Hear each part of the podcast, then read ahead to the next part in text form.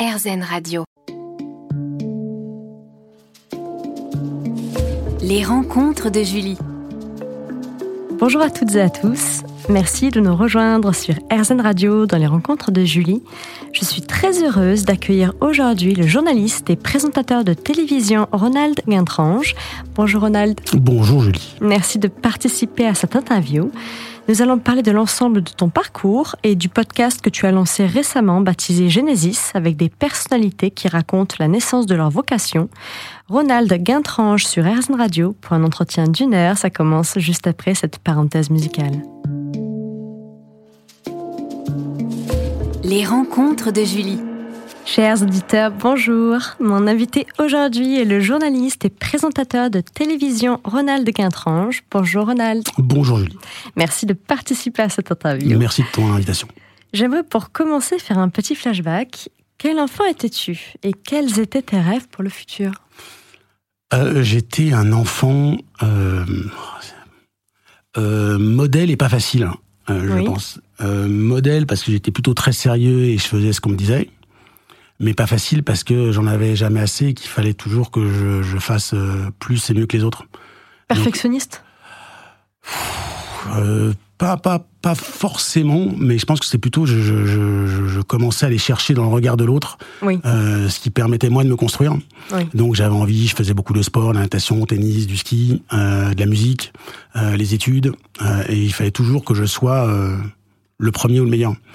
Donc ça demandait beaucoup d'énergie. Alors j'en avais, mais je pense que pour les, mes parents, ça en demandait aussi beaucoup. Donc ce qui fait que j'étais assez cool parce que il y avait pas de problème, quoi. Mais je pense que je demandais pas mal d'attention. Rétrospectivement, je me dis, ok, ok, un petit peu, un petit peu pesant le, le, le- le bébé là. Ah oui. Mm. Et avais-tu des rêves déjà?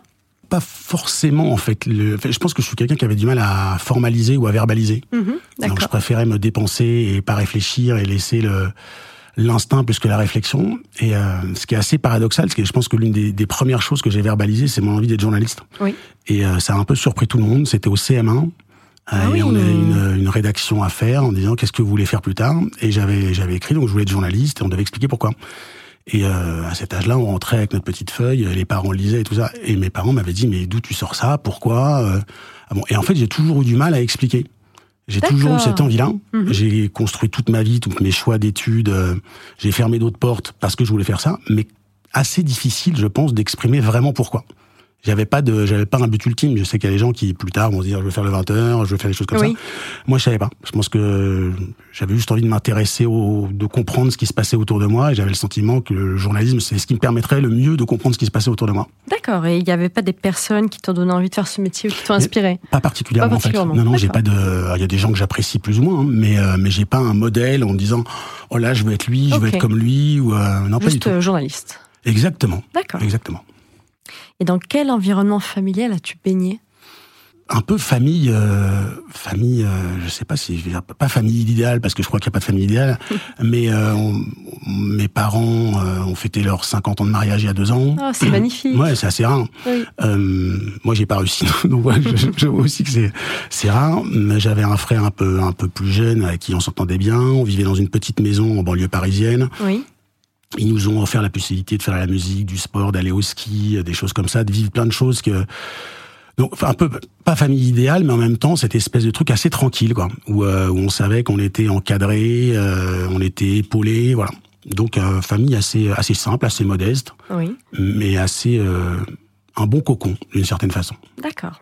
Et pour devenir journaliste et présentateur de télévision, quelle formation as-tu suivi Classique.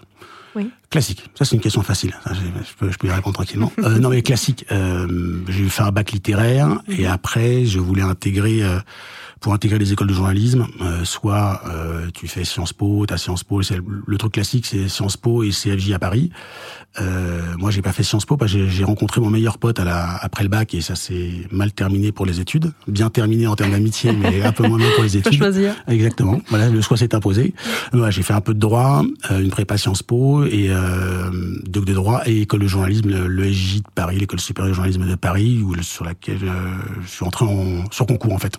D'accord. Voilà. Donc euh, c'est un, schéma assez classique en Mhm. fait. Hein. T'as- quand tu regardes les, allez, je veux dire, tous les journalistes qui sont à côté de moi à la rédaction, il y en a beaucoup qui ont fait ça, quoi. Sciences Po, CFJ, et voilà, c'est un peu un format, format classique, quoi.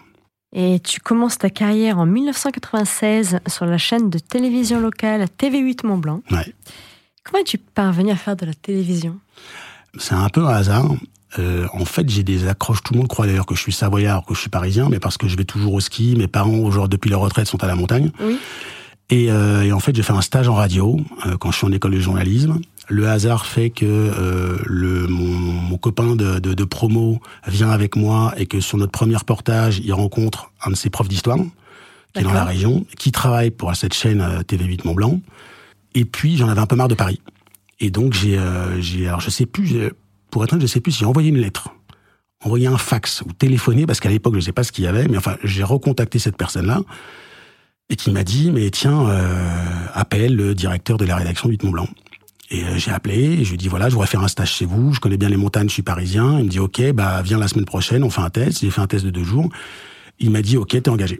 Et j'ai commencé Wow. comme ça, en fait. Donc c'était Ah, euh, beau. ouais, c'était assez, assez, assez immédiat. Donc je suis dans un petit chalet, Oui. dans le village en plus, que je connaissais très bien. Mhm. Et je faisais des reportages tous les jours. Donc c'est une catastrophe, parce que j'avais jamais tenu un caméscope de ma vie. Donc c'était, euh, j'ai reçu quelques coups de bottin. Tu vas nous expliquer Ouais. davantage Mhm. juste après une petite pause musicale. Merci Ronald. Les rencontres de Julie. Mon invité aujourd'hui est le journaliste et présentateur de télévision Ronald Guintrange. Ronald, on parlait euh, de tes débuts en 1996, euh, lorsque tu as commencé ta carrière euh, sur la chaîne de télévision locale TV8 Mont Blanc. Alors, comment as-tu vécu ta première fois à la télévision, par exemple? Euh, alors ma première fois à la télé, euh, en direct, Oui. un cauchemar total. Oui. Je m'en souviens, c'était, il y avait une émission, euh, une émission hebdomadaire ou mensuelle, qui était un peu une émission de divertissement. Et, euh, et en fait, il fallait, à un moment, il fallait quelqu'un qui prenait les appels des, des, télé- des téléspectateurs au standard. Oui. Et donc, c'était en direct. Donc, je me rappelle, j'étais à l'entrée de, à l'entrée de la chaîne, euh, sur le bureau de la, l'hôtesse d'accueil. Mhm. Et en fait, je réceptionnais les questions. Et puis, à un moment, on dit, bah, Ronald, ça va être à toi et tout ça. Et je me souviens même pas, pour être honnête, je me souviens même pas des questions. Je les entendais pas tellement j'entendais mon cœur qui tapait fort. Oh là là. Tellement j'étais, mais ultra stressé. C'était Ah un oui. cauchemar total. Ah oui. Donc, je pense que j'ai, dit deux phrases, euh, à peu près en français correct. Oui. Et voilà. Et j'ai dit mes trucs. Donc, après. Et j'ai eu un mal de crâne, mais toute la nuit. Et je me suis dit, oh là là, si c'est ça la télé en direct, je crois que ça va pas être pour moi. J'étais pétrifié, mais totalement pétrifié. Un premier souvenir. Les débuts. Voilà. Exactement. Ah oui. Et peux-tu nous parler de la première émission de télé que tu as présentée? Euh, c'était alors, moi de toute façon, ça, ça a jamais été des émissions au sens euh, divertissement, ça a toujours été des journaux. Donc de toute façon, c'était sur euh, c'était sur TV5. Euh, Aujourd'hui TV5 Monde, la chaîne Mhm. francophone internationale. Et, euh, et c'était, je pense qu'à l'époque, c'était des flashs la nuit. C'était assez sympa. C'était assez sympa, c'est-à-dire qu'il y avait, on, il y avait deux présentateurs qui se relayaient la nuit. Il y avait un Mhm. flash de 5 minutes à 1 heure, 3 heures, 5 heures. Et l'autre faisait des journaux de 15 minutes, 2 heures, 4 heures, 6 heures. D'accord. Et donc c'était ça. Je pense que j'ai fait un flash à, à une heure. Donc c'est mis on est frais, à 1 heure, 3 heures, 5 heures du matin, on est, en- on est en pleine forme. Mais là aussi c'est pareil, j'étais hyper stressé, c'est euh, c'est très particulier, quoi, parce que tout est plein de... faut arriver à trouver sa liberté dans quelque chose qui est très codifié, quoi, sur la forme et sur le fond. Donc très très compliqué. Ah oui. Donc tu nous parles de TV5 Monde, Mhm. Que tu as rejoint en 1998 Mhm. et tu as présenté pendant plus de 8 ans les journaux ça, télévisés. exactement. Quels sont les éléments essentiels pour réussir la présentation d'un journal télévisé? Si je le savais, je serais pas là. Enfin, pas là, je parle pas d'Erzen. hein. Euh, mais je ne sais pas. Mais c'est peut-être ce que je viens, ce que je viens de te dire. C'est Mhm. arriver à trouver, euh, à être libre dans, dans un exercice qui est très codifié. Oui. Et je pense qu'il y a plein de très bons journalistes. Euh, Il y a plein de très bons présentateurs. Je pense déjà que c'est pas le même exercice et qu'il faut à la fois réussir à avoir assez de personnalité, mais en s'effaçant. Moi, je dis toujours, de toute façon, c'est pas moi qui compte, c'est euh, l'information. Bien sûr. Alors, je sais que j'ai plein de collègues qui vont dire ça et qui n'ont qu'une envie, c'est de- d'être devant, mais je pense que c'est c'est ça dans la façon dont on pose les questions, dans la façon de s'intéresser à l'autre ou aux événements, c'est vraiment ça, quoi. Mettre l'information devant et arriver à, à poser ces questions-là en étant soi-même, Oui. Mais en respectant effectivement une forme de, j'aime pas le, le coup neutralité, objectivité, mais cette espèce de position, à Oui. la fois très présent et en même temps assez à avoir ce recul nécessaire, parce que moi je pense que ça fonctionne pas. Bien dosé. Voilà, mais peut-être que je me trompe. Mais en tout cas, moi, c'est ma, vision. Au printemps 2007, tu rejoins la chaîne d'information en continu BFM TV pour présenter avec Nathalie Lévy Mhm. Info 360, diffusé à partir de septembre 2008, du lundi au vendredi entre 21h et minuit, puis avec Karine de Ménanville à partir de fin août 2009. Qu'est-ce qui t'a poussé à rejoindre BFM TV Alors, euh, je suis honnête ou pas? Le sourire sens. de Julie vous dire oui, sois honnête s'il te plaît. Alors, je n'en pouvais plus de TV5.